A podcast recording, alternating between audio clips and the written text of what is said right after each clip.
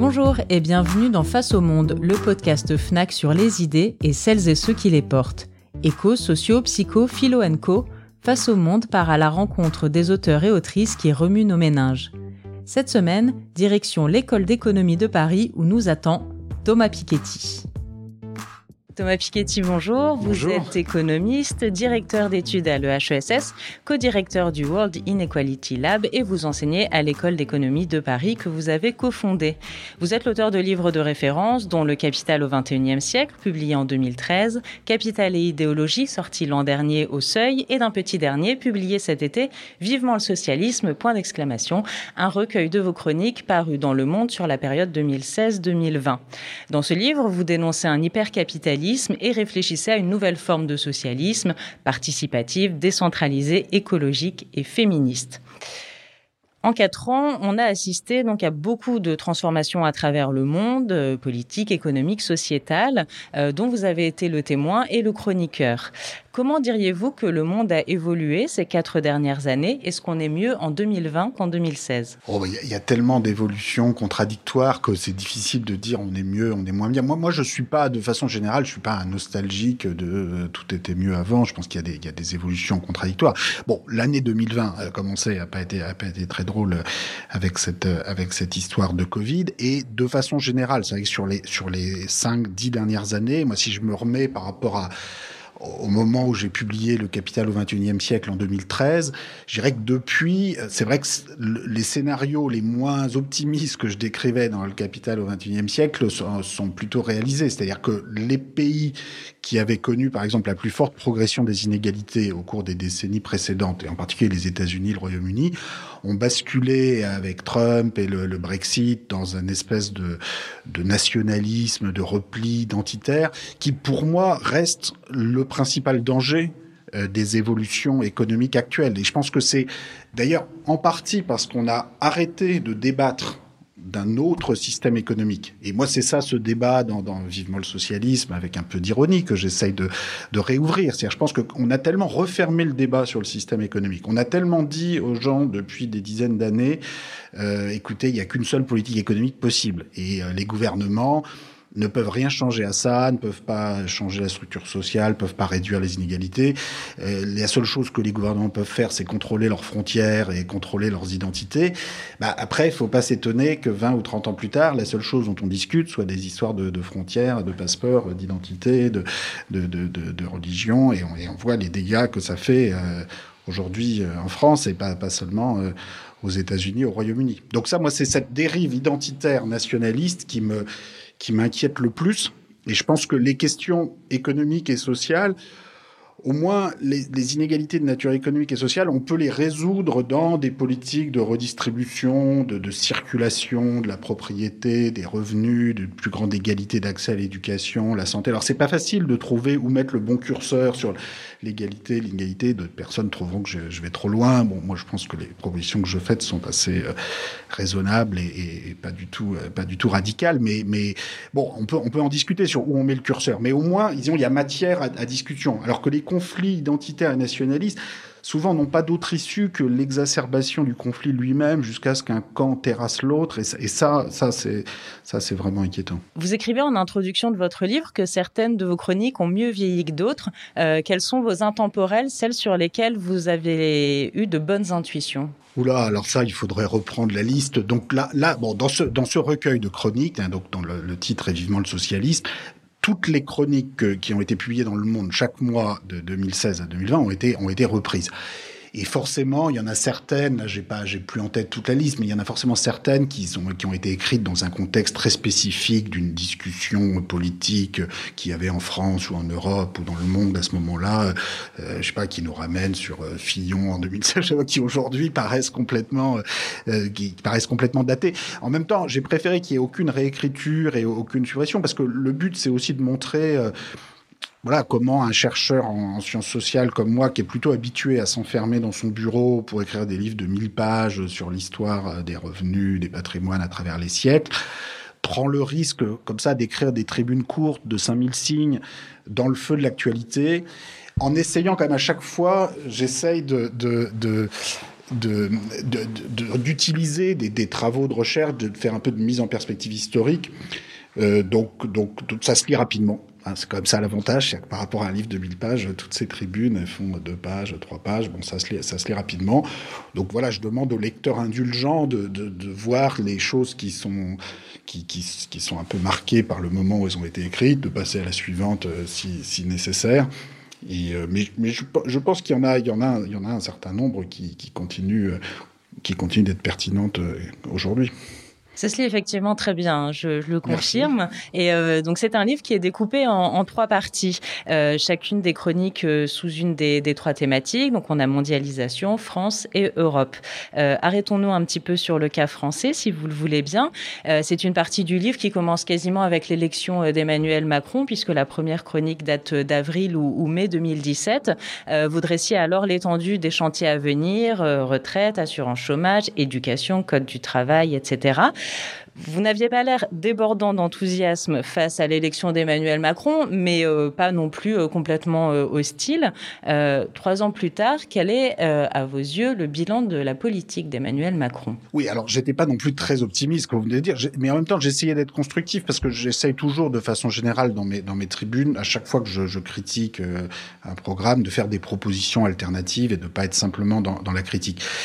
Disons que je pense il, il a voulu, il a fait le choix de, de, de marquer son identité politique euh, sur la, la, notamment la suppression de l'impôt sur la fortune, qui était un vrai tabou hein, dans la dans l'histoire politique française. Il faut il faut se rappeler que la, la droite avait tenté entre 86 et 88 d'abolir l'impôt sur les grandes fortunes créé par la gauche en 1981, et beaucoup de gens en étaient ressortis avec la conclusion que ça avait contribué à la défaite de Jacques Chirac en 88. Euh, la gauche ensuite avait rétabli l'impôt sur la fortune, nouvelle mouture en 1989-1990. Et depuis cette date, donc depuis pratiquement 30 ans, euh, la, droite n'osait plus euh, s'attaquer à l'impôt sur la fortune en se disant bon voilà ça fait partie du patrimoine français des, éléments qui fondent un peu le pacte social et la notion de justice fiscale qu'il y a en France euh, et, et souvenez-vous Nicolas Sarkozy lui-même avait pas voulu supprimer l'impôt sur la fortune. Il avait contourné l'obstacle en créant le bouclier fiscal quand il avait été élu en 2007 qui était voilà un mécanisme un peu compliqué permettant finalement de faire un peu la même chose c'est-à-dire de réduire les impôts des plus riches mais sans ouvertement supprimer l'impôt sur la fortune. Et Emmanuel Macron, lui, est arrivé fort du fait qu'il avait rassemblé d'une certaine façon les, les électeurs à la fois du centre droit, du centre gauche, les électeurs plutôt socialement plus favorisés, il faut quand même bien dire, hein, à la fois en termes de niveau de diplôme et de niveau de fortune, de revenus et de patrimoine, qui avant votaient pour le centre droit, le centre gauche, se sont rassemblés sur sa candidature, et fort de cette confiance, disant en lui, il s'est dit, voilà, moi je je vais, je vais y aller, je supprime l'impôt sur la fortune, je libéralise le marché du travail. Il y avait beaucoup d'autres mesures, évidemment, qui ont été, qui ont été prises, mais, mais ça, c'était une des mesures fortes. Euh, je pense qu'il a, il a brisé euh, immédiatement euh, une partie justement de, de ce qui fait le pacte social euh, français. Et on l'a vu dès l'année suivante avec la crise des gilets jaunes où en fait le, le, le, le gouvernement a voulu dire au nom du climat on va, euh, on va vous faire payer en gros 5 milliards d'euros en plus de taxes carbone.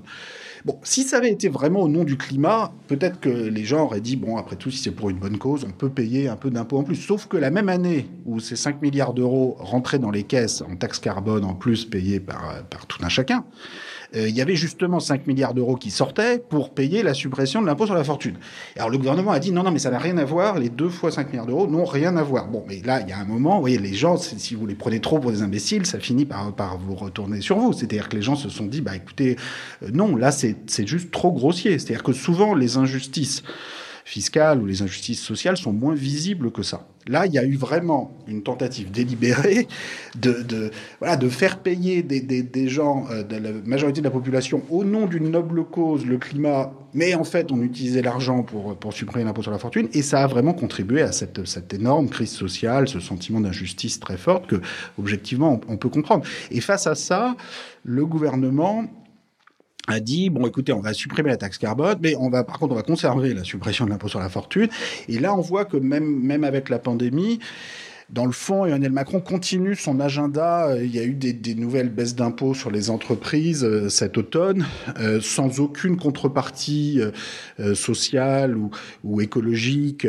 Et on pourrait dire, bon, si c'est pour des, des, petits et moyens chefs d'entreprise en difficulté, pourquoi pas une baisse d'impôts Mais sur des des dirigeants d'entreprise ou des actionnaires très prospères, est-ce que vraiment c'est la priorité de rajouter une baisse d'impôts? Peut-être pas, ou en tout cas, il faut des, contreparties le, gouvernement n'a pas voulu.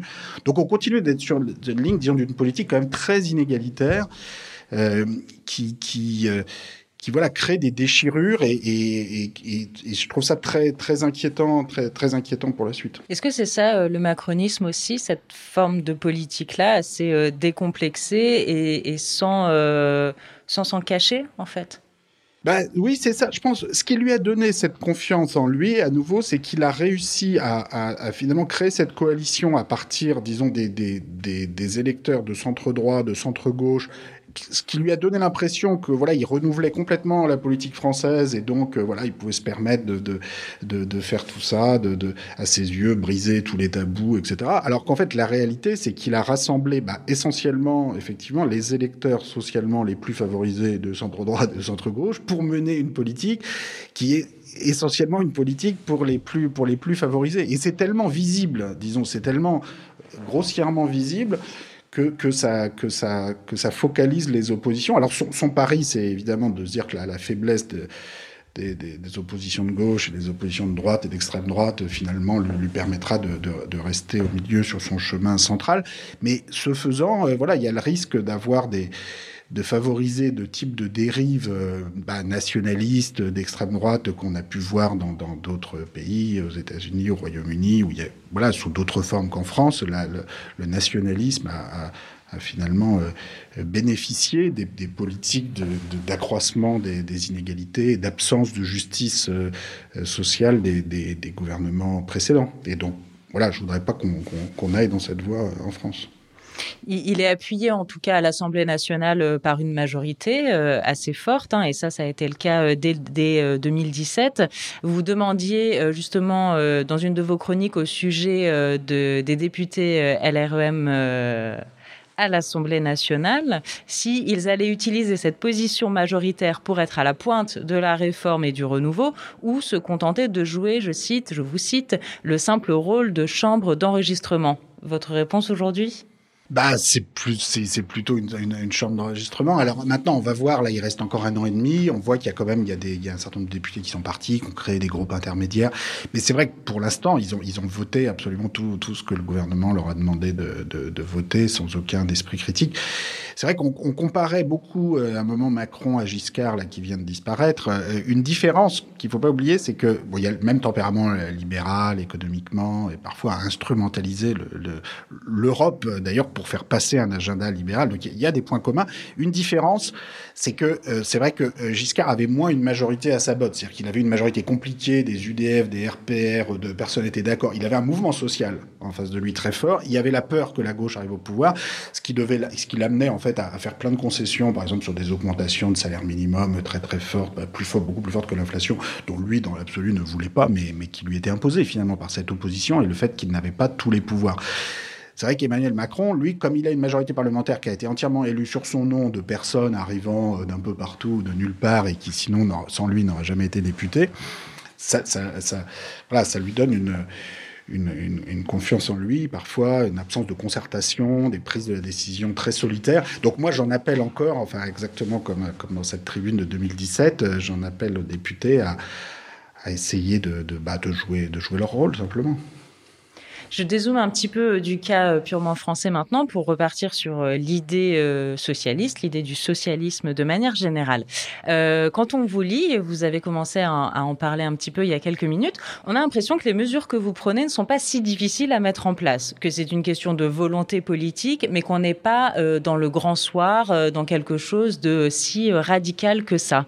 Euh, pour vous, tout est une question d'adaptation politique et pas de table rase? Alors, c'est pas si simple. C'est-à-dire que le, ce que j'appelle socialisme participatif dans, dans, mon livre, euh, c'est un système économique qui est assez différent du système actuel, mais je dirais qui est dans la continuité des transformations déjà très fortes qui ont eu lieu disons, au cours du dernier siècle. C'est-à-dire que le, capitalisme d'aujourd'hui, qui est en gros un capitalisme social-démocrate, avec des systèmes de sécurité sociale, des systèmes d'impôts euh, progressifs sur les revenus, les successions, est, est très différent du capitalisme de 1900-1910, qui était un système de capitalisme colonial, euh, racial, patriarcal, et des inégalités énormes à l'intérieur de la France, entre la France et ses colonies. Enfin, vous vous rendez compte tout ce qui a changé en un siècle. C'est-à-dire que déjà, les transformations entre ce capitalisme de 1910-1920 et le capitalisme actuel sont considérables le socialisme participatif que je décris, il, est dans cette lignée-là. Donc il est différent du système actuel, mais il n'est pas plus différent du système actuel que le système actuel ne l'est du système il y, a, un siècle.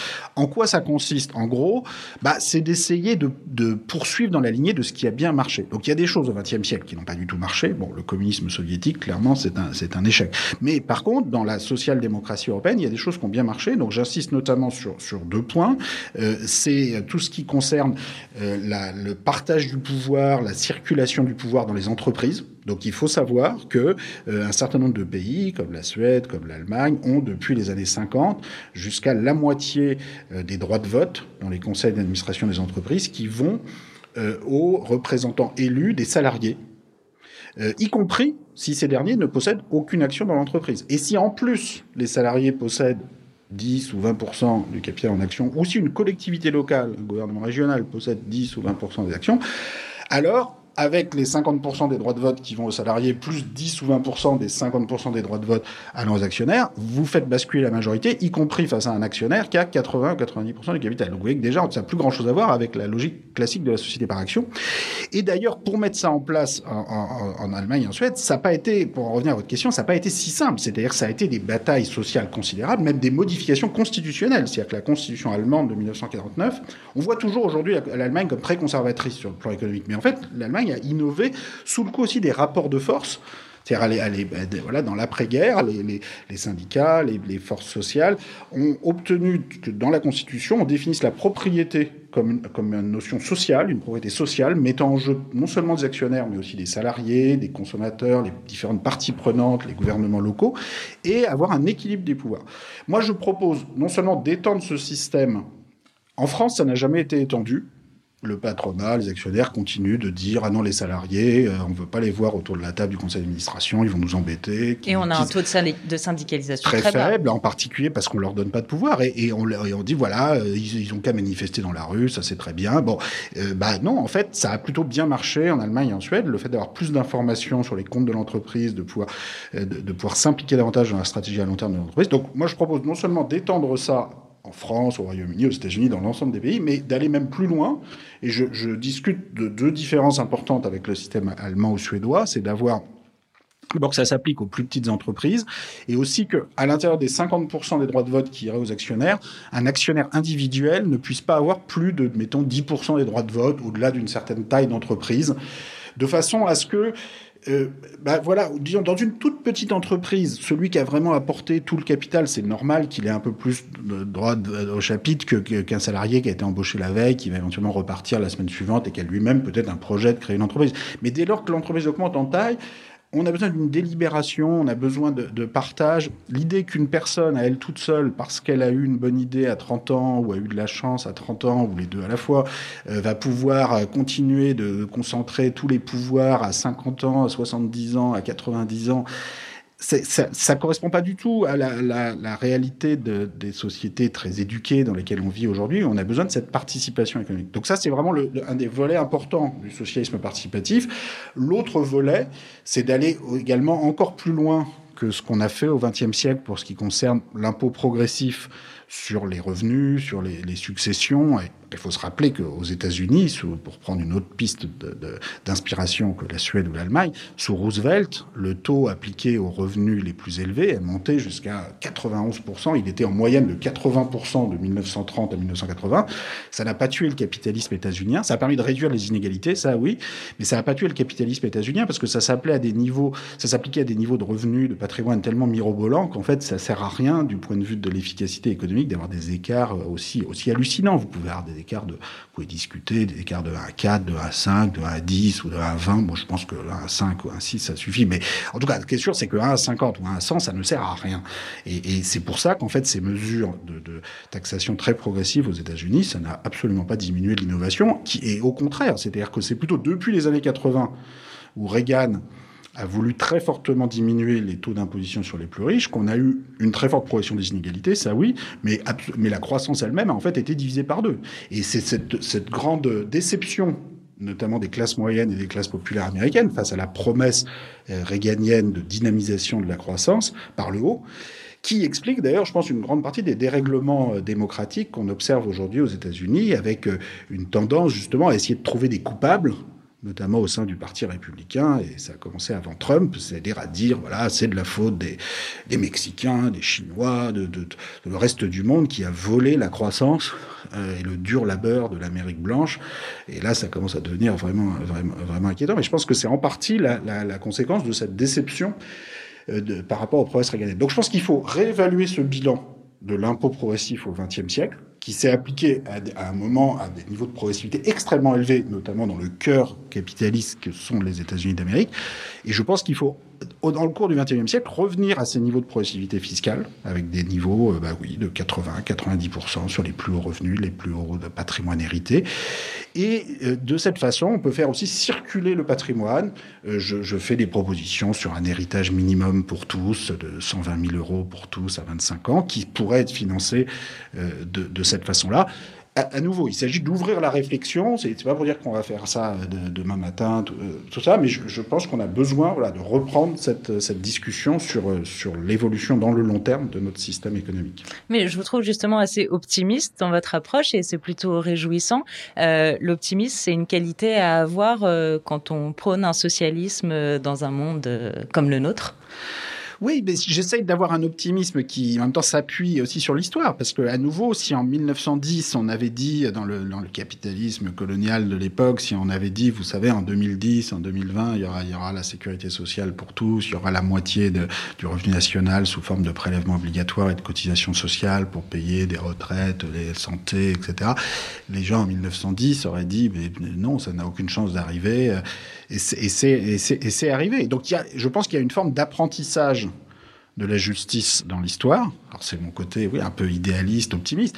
En même temps, ce que j'apprends aussi de l'histoire, c'est que cet apprentissage, c'est toujours fait dans la douleur. C'est-à-dire que malheureusement, ce sont souvent les crises euh, très graves du XXe siècle, les guerres mondiales, la menace euh, du contre-modèle communiste qui a fait des dégâts en Union soviétique, mais qui, en mettant la pression sur les élites des pays capitalistes, a aussi beaucoup contribué euh, à, ça. Alors, on ne va pas réinventer l'Union soviétique pour mettre la pression, mais il y a d'autres crises qui joueront un rôle à l'avenir. La crise climatique, évidemment, peut contribuer euh, à ce que euh, les uns et les autres prennent conscience du fait que le système économique actuel ne, ne peut pas continuer comme ça.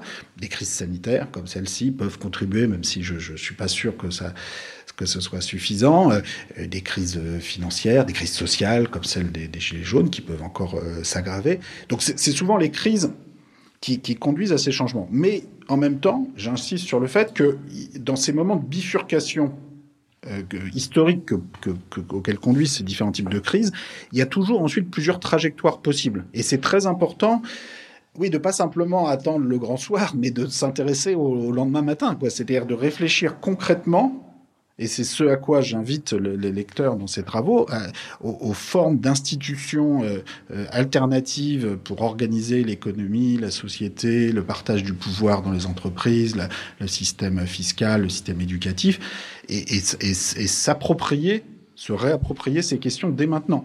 Parce que sinon, les crises, bah, ça peut, les crises du début du XXe siècle ont débouché sur des, sur des monstres et sur des horreurs, et, et celles d'aujourd'hui peuvent malheureusement aussi enfanter des, des, choses terribles. Donc, à long terme, je suis, je suis optimiste, mais ça peut passer par des, par des retours en arrière. Ce serait dommage d'avoir besoin d'une guerre pour, oui, pour y arriver. Effectivement. Avant ce recueil de chroniques Vivement le socialisme, vous aviez publié à l'été 2019 un autre livre, Capital et idéologie, un ouvrage somme, important, euh, dans la lignée de Capital au XXIe siècle, une sorte de complément qui ouvrait aussi sur d'autres horizons euh, plus internationaux. Dans Capital et idéologie, vous vous intéressez aux inégalités dans les sociétés humaines et à la façon dont, à travers les époques, on les a justifiées. On en a parlé là aussi. Vous, vous faites de l'égalité un objectif. Est-ce que vous pensez que la majorité des individus, en France par exemple, y soient aussi attachés que vous? Je, pense qu'il y a, oui, il y a une demande d'égalité, il y a une demande de justice. Et la, question, c'est comment on définit la justice dans, des sociétés où les gens sont très différents dans leurs origines, dans, dans leurs aspirations. Et donc, c'est compliqué de, définir la justice. Mais je pense que en, comparant les histoires de, ces différentes sociétés et comment euh, ces, trajectoires de réduction des inégalités ont été envisagées dans différentes sociétés, on peut essayer de se faire une idée euh, plus précisément. Et donc, moi, c'est ça que j'invite le lecteur dans, dans Capital et idéologie à se à ce voyage à travers le temps dans l'histoire des sociétés humaines, comment un pays comme la Suède, qui était extraordinairement inégalitaire au 19e siècle jusqu'au début du 20e siècle, est devenu un des pays les plus égalitaires, comment, comment l'Inde a essayé de développer euh, des, des, systèmes d'accès pour les, les, les, castes les plus défavorisés historiquement, d'accès à l'université, à l'emploi public, des, des, des, systèmes de quotas aussi pour les, pour les, pour les catégories les plus lourdement discriminées, euh, pour essayer de faire face à un héritage historique extrêmement lourd qui venait du système de caste ancien de l'Inde, mais aussi de la colonisation britannique. J'essaye de, multiplier les points de vue, les exemples, pour montrer comment rien n'est figé. C'est ça l'enseignement peut-être central de cette histoire des régimes inégalitaires que je développe dans Capital Idéologie, c'est qu'il n'y a pas de déterminisme ni économique, ni technologique, ni culturel les inégalités sont toujours politiques. Sont politiques, sont politiques, idéologiques, et ça peut changer toujours beaucoup plus vite qu'on l'imagine. ce sont d'abord des processus de mobilisation sociale, politique, qui peuvent, qui peuvent modifier très fortement la, structure même des, inégalités dans, dans, les, dans les pays. Et je pense qu'il en ira de, de même à l'avenir. Alors pardon, moi je vais vous tirer vers le pessimisme, mais si on dressait le scénario du pire, euh, à quoi ressemblerait la France dans 50 ans si les inégalités croissaient de manière exponentielle? Oui, alors je je pense pas je je pense pas que ça puisse durer aussi longtemps. C'est-à-dire, je pense qu'il y des, des réactions. Je pense qu'à long terme, de toute façon, les solutions aux problèmes qu'on a à résoudre, que ce soit des, les problèmes sociaux ou les problèmes climatiques, les, les, les tous ces enjeux euh, reposent sur euh, la, coopération internationale, sur une forme d'internationalisme, sur une nouvelle façon d'organiser la mondialisation, ce que j'appelle dans mon livre le, social fédéralisme, c'est-à-dire l'idée qu'on ne peut pas avoir d'échanges euh, économiques, financiers, commerciaux entre les pays si on n'a pas d'abord des objectifs sociaux, des objectifs environnementaux communs. Et donc je pense qu'on va, on va remettre en cause la, la mondialisation actuelle, les accords commerciaux. Alors dans certains cas, peut-être qu'on le fera d'une façon nationaliste un peu à la Trump, qui va euh, voilà dire taper du poing sur la table avec la Chine, mais sans vraiment proposer un, horizon euh, euh, universaliste ou positif. Donc oui, il y aura sans doute peut-être des phases comme ça parfois de repli, mais je pense qu'à la fin, on en viendra à des solutions internationalistes parce que pour une raison simple, c'est que les, solutions de repli ne résoudront pas les problèmes, c'est-à-dire ne, vont pas diminuer les, inégalités, ne vont pas résoudre la, frustration des, des classes moyennes, des classes populaires qui ont l'impression de ne pas bénéficier de la mondialisation et que les, acteurs économiques les plus puissants, grandes entreprises, milliardaires, captent une proportion euh, euh, tout à fait euh, démesurée de, la croissance économique. Et, à nouveau, la crise climatique n'a de solution que à travers la réduction des inégalités. C'est-à-dire qu'on a bien vu ces dernières années en France avec la crise des Gilets jaunes, c'est qu'on ne peut pas imaginer une seconde que les, catégories populaires, les classes moyennes acceptent euh, de faire des efforts, de changer leur mode de vie, si on commence pas par demander euh, à ceux qui sont au sommet euh, des efforts beaucoup plus importants encore. Et ça, c'est quelque chose qui va se manifester de façon de plus en plus forte, parce que la, réalité du, réchauffement et les, conséquences dans, la vie des uns et des autres vont devenir de, de, de, de plus en plus fortes. Alors moi, j'espère qu'on soit capable de prendre des mesures sans, sans attendre des, des des, des, réactions, euh, des, des, voilà, des, conséquences trop négatives des, évolutions en cours. Mais c'est ça qui me convainc que de toute façon, la, la, voilà, l'accroissement des, inégalités euh, n'est pas, euh, n'est pas quelque chose d'inéluctable et qui va se continuer euh, ni pendant 30 ans, ni pendant 50 ans, ni, ni, ni a fortiori plus longtemps. Ben, merci beaucoup Thomas Piketty pour ces notes d'optimisme et pour nous avoir accordé cet entretien. Merci, merci à vous. Vous venez d'écouter Face au Monde, un podcast FNAC produit par Slate.fr et présenté par sa rédactrice en chef Hélène de Commer. Retrouvez Face au Monde sur laclacfnac.com ou sur votre plateforme de podcast préférée.